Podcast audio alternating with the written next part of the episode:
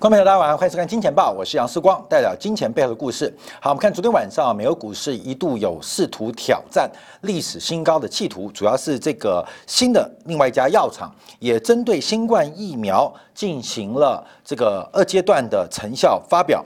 美国制药公司啊，这个莫德纳啊，在昨天发布了新冠病毒的疫苗研究结果，那有效率是高达百分之九十四点五，比辉瑞药厂的新冠疫苗。它的有效率来得更高。那更重要的是，这个莫德纳这家公司的新冠疫苗，它在配送跟这个输送，呃，这个分发的过程当中啊，它的难处难度比较低，因为辉瑞疫苗的这个低温运送的要求非常的严苛。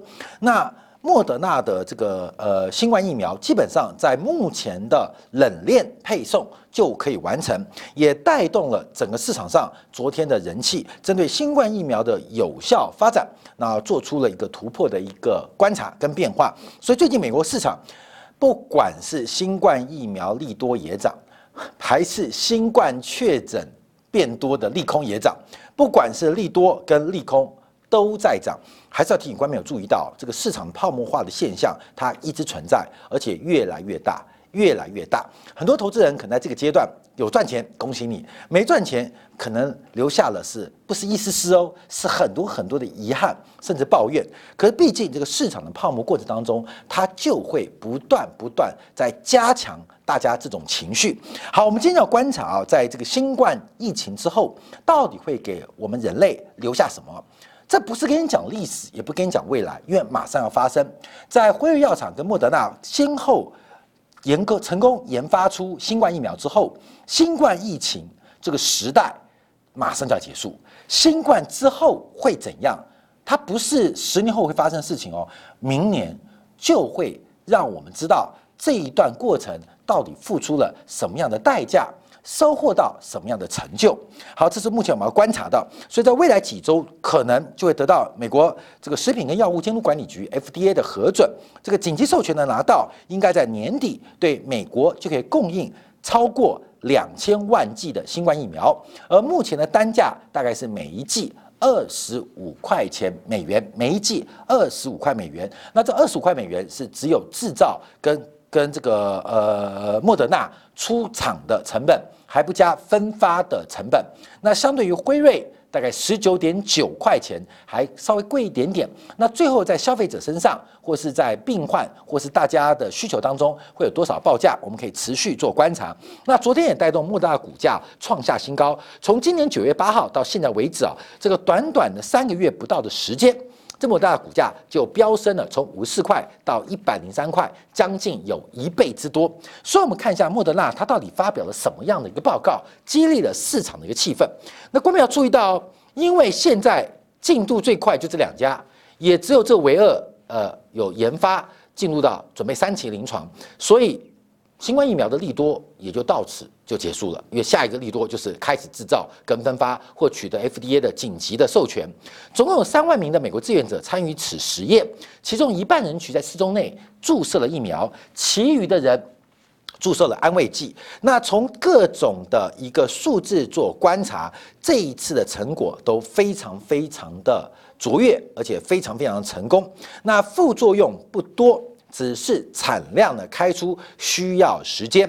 那最值得大家期待是莫德纳的疫苗保存，相较于辉瑞更具优势，因为它可以在一般的冰箱啊保持一个月，在摄氏两零下二十度的低温之下可以保存近半年。这代表什么意思啊？这代表目前的冷链，目前物流业者或是疫疫苗的这个物流啊，冷链就可以负担，不像这个辉瑞啊要零下七十度。零下七十度是个什么样的概念？你懂意思吗？零下七十度，连企鹅都不会那么冷，你知道吗？连南北极都没有零下七十度，没有偶尔发生的，都不会那么冷。要零下七十度的一个条件，基本上就代表整个现存的社会环境，不管是商业还是公共卫生，这个冷链要重新建立。所以辉瑞要分发，基本上会有分发的难处，因为输送。保存、分发三阶段都需要一个非常严格的环境要求，而莫德纳的疫苗基本上现有的设呃公共卫生甚至现在的商业物流就可以满足啊。所以莫德纳昨天利多也带动美国股市昨天要挑战新高。那很可惜的，出现一点点开高走低啊，留下一个上影线。所以全球最强市场，包括日本股市，包括今天的台北股市，也相继留下了一个上影线的发展。所以现在到底什么是利多，什么是利空？新冠确诊爆炸，基本上大家认为货币政策的刺激一定会在路上，财政刺激正在准备上路。可是疫苗出现。又激励了大家对经济恢复的信心，所以这个双重的时间差会给二零二一年带来什么样的变化？我们先回来看一下莫德纳是一家什么样的公司啊？因为这家公司名称大家有听到，基本上它就是用这种信使 DNA 啊，信使不是 DNA，信使核糖核酸为名的。那它整个公司啊，就是 modify，就是经过修修正、修修呃整呃呃不叫修复啊，从修正过的这个呃信使核糖核酸的这个名称，说 modify，简称莫德纳啊，这样就出来了。它是一九六一年由法国生物学家来进行了一个实验，当时啊，他们针对 DNA 的这个呃这个尤尤其是这个遗传的信息在 DNA 跟蛋白之间的转移啊，发现了。根本我们直观来讲，有一个是传送资讯的，传送资讯的，这个叫做信使核糖核酸。我们讲就是蛋白质跟我们的这个呃细胞啊，不不能叫细胞，叫 DNA 啊，这个当中啊，它们之间传递物质怎么做交流，怎么做交流关系？这感觉就是大脑跟手之间怎么做交流。那中间啊，这个信使的核糖核酸，所以当时啊，发现他们在细胞之间移动，负责传递消息。就是肚子饿了，所以我要动手抓东西吃。光本你就这样讲就简单的，信使这个核糖核酸的概念被发现，发现到底是什么样的 DNA，又跟蛋白质之间有什么样的关系？人要亢奋，人要做生病的一个反应，怎么做修复？基本上发现了有这个信使核糖核酸啊，基本上就是这个 mRNA 啊，这个呃变化。那这个信使很重要，因为人的身体机制，这个信使传达的资讯变得非常非常的关键。到底要传达什么样的资讯？那尤其是不是能够改变这个信使啊？资讯传递者，它是一个呃核糖核酸啊，应该是蛋白酶的一种呃化质啊。这事光不懂啊，我这个不用负责啊。郭淼之，我们简单来讲，那这个东西是个传递过程。那医学家、医生、科学家就很聪明啊。就想改变啊，篡改这个诏书啊，传位于十四皇子，变传位于四皇子，明白意思吗？很重要。那这个信使要如何传递？到底要传位给谁？他会决定这个蛋白质啊，就是。呃，普天之下莫非黄土，所有的王公大臣，他不就蛋白质？要针对这个判断，要做出什么反应？我到底要把贺电拍给十四皇子，还拍给四皇子？所以这个反应啊，这个科学家就发现了，假如我们能改变诏书啊，改变传递的信息内容，可能会引发整个身体机能优化或是健康化的一个迹象。后来发现啊，这个信使啊，啊，这个。很麻烦啊，就像飞鸽传书，这个飞鸽，第一个飞一次啊可能会死掉，第二个鸽子会乱飞啊，所以会产生一些突变行为，所以要改变跟鸽子沟通，鸽子记得，把这个信交给谁？啊？这鸽子听懂没听懂不知道，而且鸽子可能在路途中乱飞，可能鸽子在路中遇到真爱啊，突变啊，基本上，所以啊，这个 mRNA 的疫苗啊，一直没有无法。一直没有无法，一直没有办法发挥有效的作用，一直到二零一零年家，哎，这个这个怪物出现了，啊，这个不怪物啊，这个哈佛的年轻科学家罗西，他解决了这个问题，他进行了一些化学性的修饰，就就 modify 就来了，基本上进行了一个这个疫苗的改变，让这个信使这个信使出现了一个更为可靠的。一个信赖感啊，信赖原则，那产生的不良反应也比较少，成为二零一零年最重要的一个突破，这就是信使这个核糖核酸 mRNA 的产生。其实这个故事啊，我还记得我们金钱报以前做过，你知道吗？在二零一一年的时候还做过这个专题，二零一年还讨论过专题，因为当时啊，这个信使这个 RNA 那个核糖核酸呢，就是。mRNA 啊，基本上是一个很重要的科学发明。那当时大家就知道，这个东西一旦突破，会有很重大的改变。为什么？因为必然发生，必然发生。没有想到，在这一次人类又遭逢到巨变，又遭逢到新冠疫情这种大型的流行病，就马上用上了。所以这个是一个新科技的发明。我们发现啊，新科技的发明到应用怎么变那么快？变那么快？我们要知道，人从受力到动力，从煤的发现到懂得使用煤，再把煤转换成动力，花了快一百年呢。包括电灯的发明到万户万家都有电灯，包括电的发明到电的使用到电力化，中间至少五十年的时间。可是没有想到，现在人类的科技发明应用的程度如此之快，才在约莫十年前重大的发现跟修正，就马上用在这一次的这个新冠疫苗的研发上。好，这个墨西当然就不得了了啊，墨西不得了了。在美国的资本市场当中，就闻风而来啊，你知道吗？跟着这个蜜蜂走，哎，可以找到花朵啊；跟着苍蝇走，会找到厕所。所以基本上，那很多资本家啊，不管是跟着苍蝇走，还是跟着蜜蜂走，都大胆一试。很多的创投计划，很多的 VC 都以为是蜜蜂。就后来发现，它只是比较大只的苍蝇啊，所以很多投资很辛苦哦，你知道吗？其实我们都是啊，我们都以为我们追逐的是蜜蜂，就后来发现这是比较大只的苍蝇。很多人很信赖视光，视光一定是一个帮我们寻找花朵的蜜蜂，结果证明啊，视光有时候只是一个比较大只的苍蝇，找到的是厕所。好，那这个莫西的发表，罗西的发表，基本上就吸引了创投的。投资，这个叫阿费扬啊。阿费扬认为说，这 mRNA 的表达技术是个天大机会。其实很多人竞争啊，很多人都想投它了。那基本上他选择了阿费扬。那这家公司啊，就来了 Modified RNA 啊，所以就这家公司叫 Moderna，就这样名字就来了，直接这样造翻造翻。那在二零一一年，在美国这个传统的医学发展的大州马赛诸塞州成立啊，在东北啊，这成立了。那这个阿费扬当然就担任了创始人兼董事长。他不仅要名也要利。到二零一四年要做什么事情呢？观众朋友要把原来发明者用完丢掉，用完丢掉。所以二零一四年闹翻了啊，罗西就离开了这个团队。二零一四年就离开这个团队，就是嗜嗜血的。资本家啊，等你所有东西我都会了，专利也拐过来了，成为公司的呃资产之后，呃，差不多可以丢掉了，可以丢掉了。这 mRNA 留下来了，有 Moderna 这家公司成立了，但这个呃原来的罗西，罗西就被阿费扬送去归西了啊，还在还在上课，还是一个教授。基本上那串头都很坏，你知道吗？就是那种嗜血的资本家，管理是花朵还是厕所，你知道吗？都要用啊，找到花朵吃蜂蜜。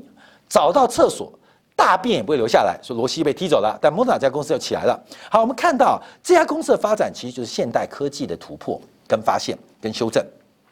可是现在碰到另外一个问题啊，就是目前等不及，美国的第三波警戒正在加快，各州政府的社区隔离的或这个社交隔离的政策不断的一个一个，像是这个十二道金牌一。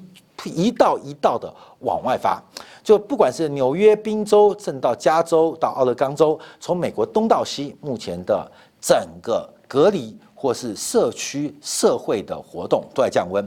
那欧洲更惨啊，包括德国、法国、西班牙、意大利、希腊，现在也在不断的加温，就是各式各样的隔离啊，不管是社交活动。呃，十人为上限，不管是学校再度的关闭，还有公共的交通能力从八十 percent 又重新降回到五十 percent。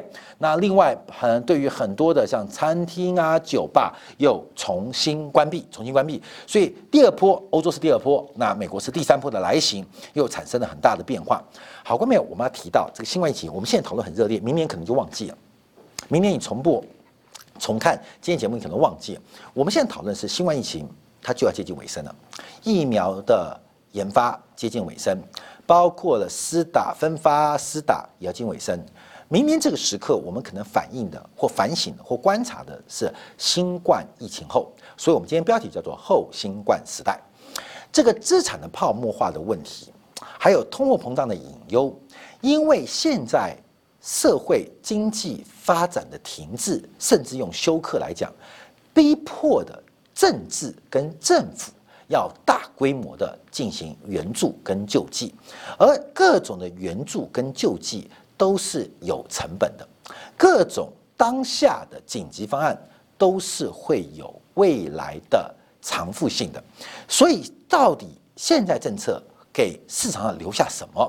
我们要观察，或许我们等不到明年，或许我们只关心明天，可事实上它留下来的宝贵的资产，或是肮脏的成本，都要由我们这一代人、现在人来负担。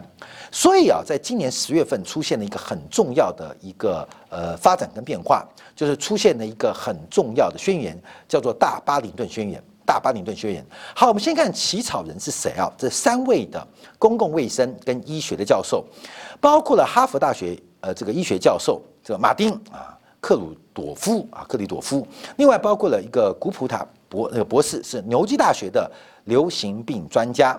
好，另外还有个 J，他是斯坦福大学的这个流行病学的专家。他们提到了一个很重要的活动。他们创意了一个很重要的请愿书，他们用马赛诸塞州的一个小镇命名，叫做大巴林顿宣言，一个具有政治色彩、具有高度社会主义的宣言，从三位顶级的公共卫生跟流行病的专家所出笼。那现在啊，联署认同的民众，就是在网络联署六十二万九千人，医疗跟公共卫生。专家有一万两千人联署，那医疗的从业人员、医护士啊，包括现在目前有大三万四千人联署。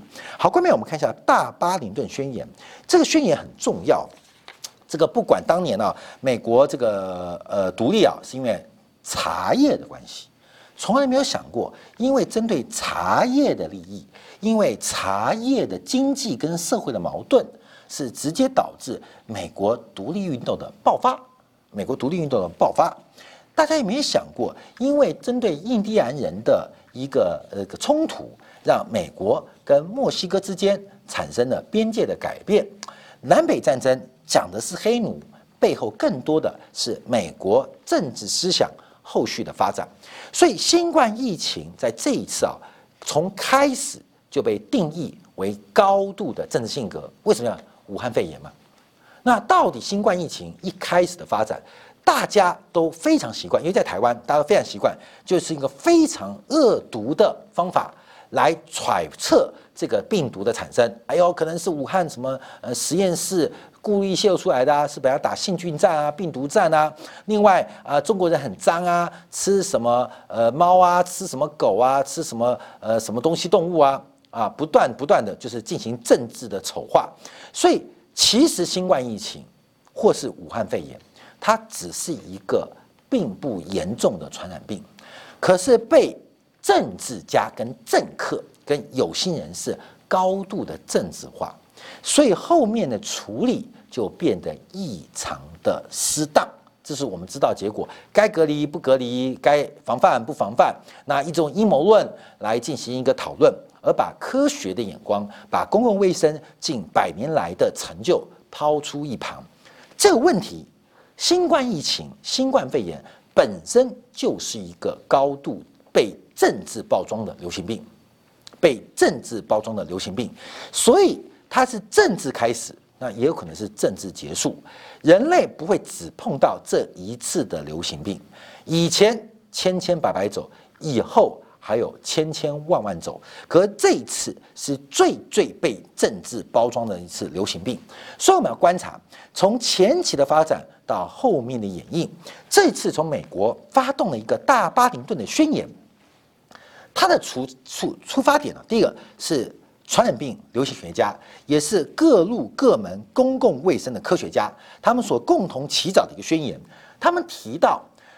呃，不管是左右派的声音，他们都有。然后重点是保护方法，奉献自己的职业生涯与保护人民，这是他们的呃职责。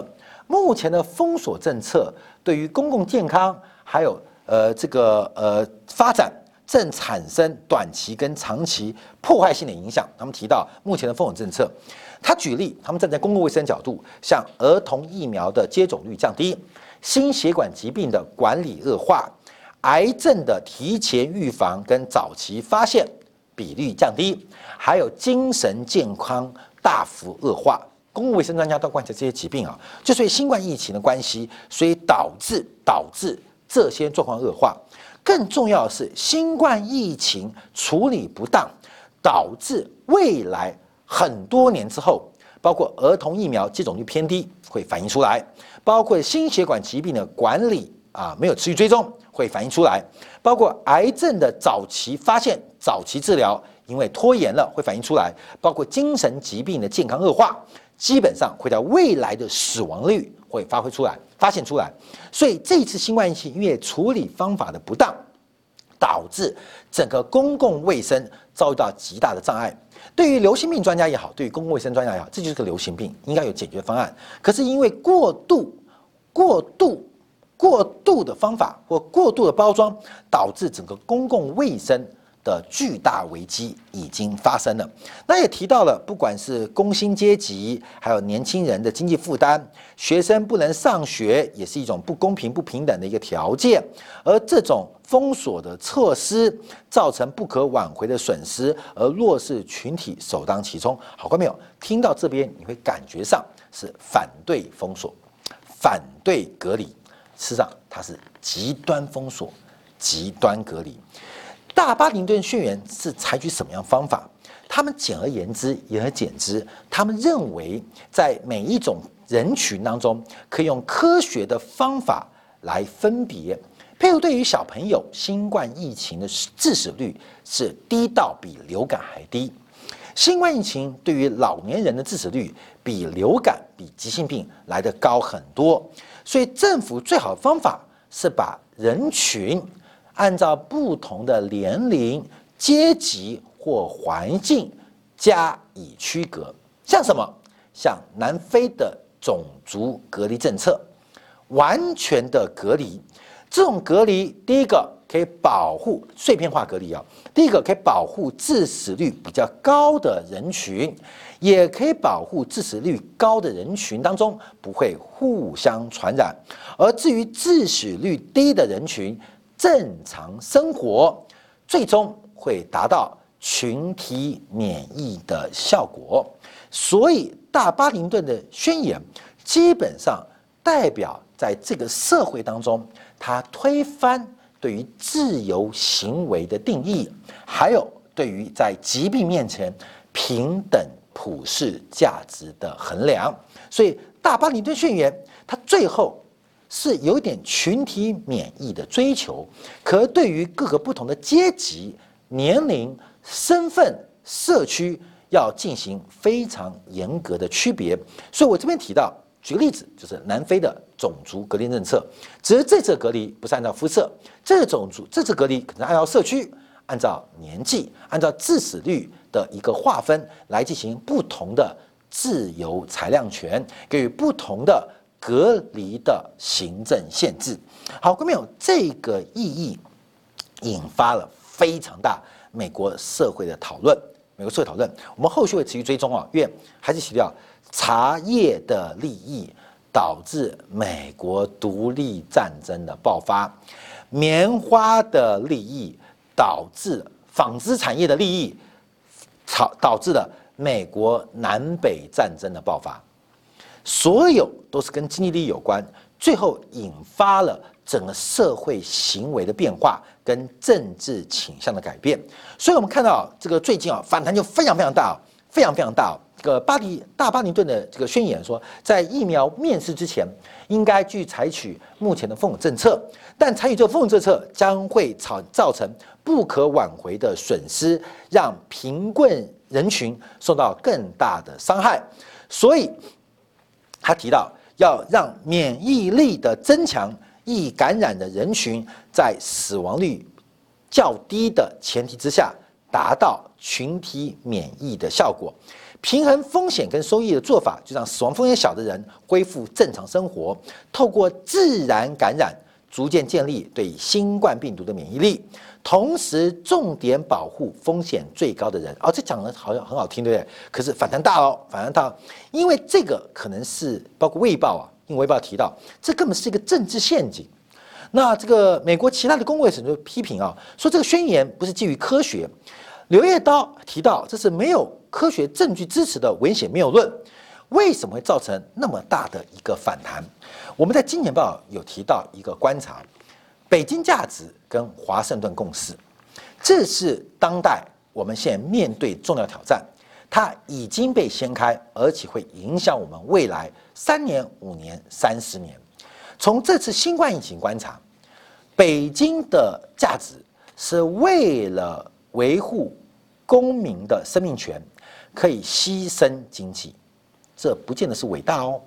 为了维护全国人民的生命权，要牺牲经济，严重的隔离，严格的隔离。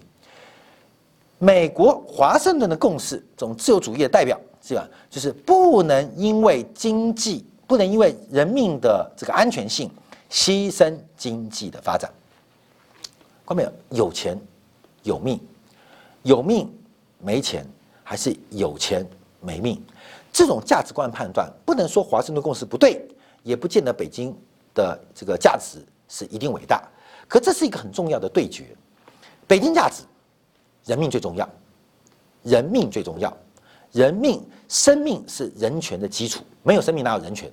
所以讲人权，中国最讲人权，因为我保障人权的基础生命，我牺牲了所有经济发展啊，搞得中国经济在经上面很大的波动，这好很伟大。我们看到华盛顿的共识，经济发展才是永久的，经济一旦停滞或休克，人活下来没有任何意义。没有价值，所以到底政府是为什么做服务？这就是一个价值观的严重对立。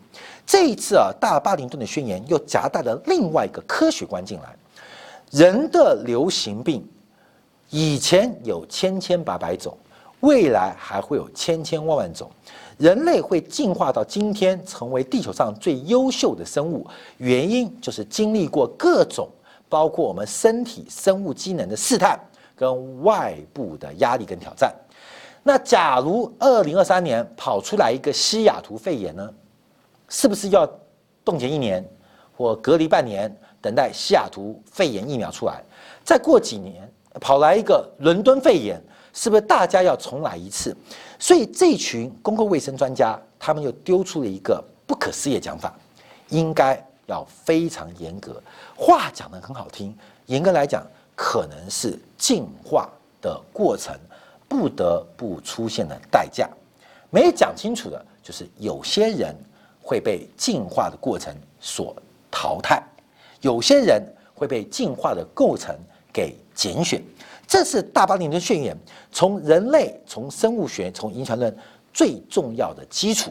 可这个基础到底对跟不对？观众朋友，我们还是不要做价值观的判断哦。北京价值可能是对的。华盛顿共识可能也是对的，这是北京价值跟华盛顿共识的一个对决。从贸易，从国家在资本主义什么角色，到这次新冠疫情的挑战，我们现在看的是应对。有一天我们回来检讨，到底中国人透过牺牲经济等到了疫苗，等到了疫苗；美国人透过了保住经济饭碗啊，等到了疫苗。那到底是人活下来还是经济活下来？这个会影响到我们非常长久变化。从这次美国总统的选举、美国国会内部的变化，到欧洲的发展，到阿塞的迁立，这个世界正在寻找一个新的方向。这个方向可能不是唯性的，也可能不是全球化的，它可能是多元性的，可能是破裂性的。而这个多元跟破裂过程会产生什么样的冲突跟矛盾？我们要关注的是新冠疫情之后。从过去一个礼拜，人行的各级官员都在提醒要预防疫情过后的货币成本，也就是要提前要进行货币政策跟流动性的回收工作。这是中国在做的。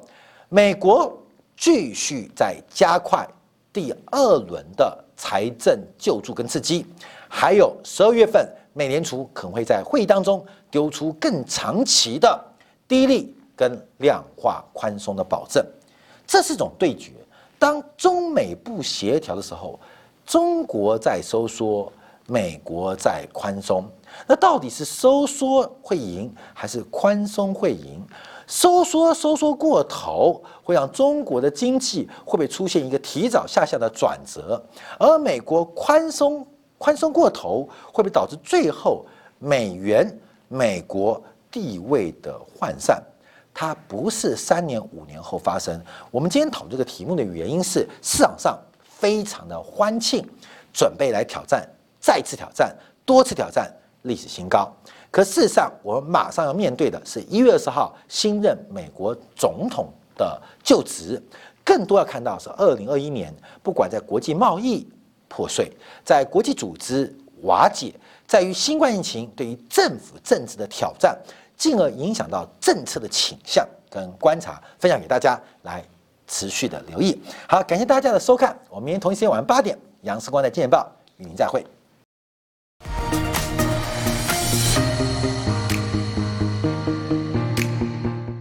假如喜欢以上的影片，记得订阅、点赞、开铃铛，已经关注我哦。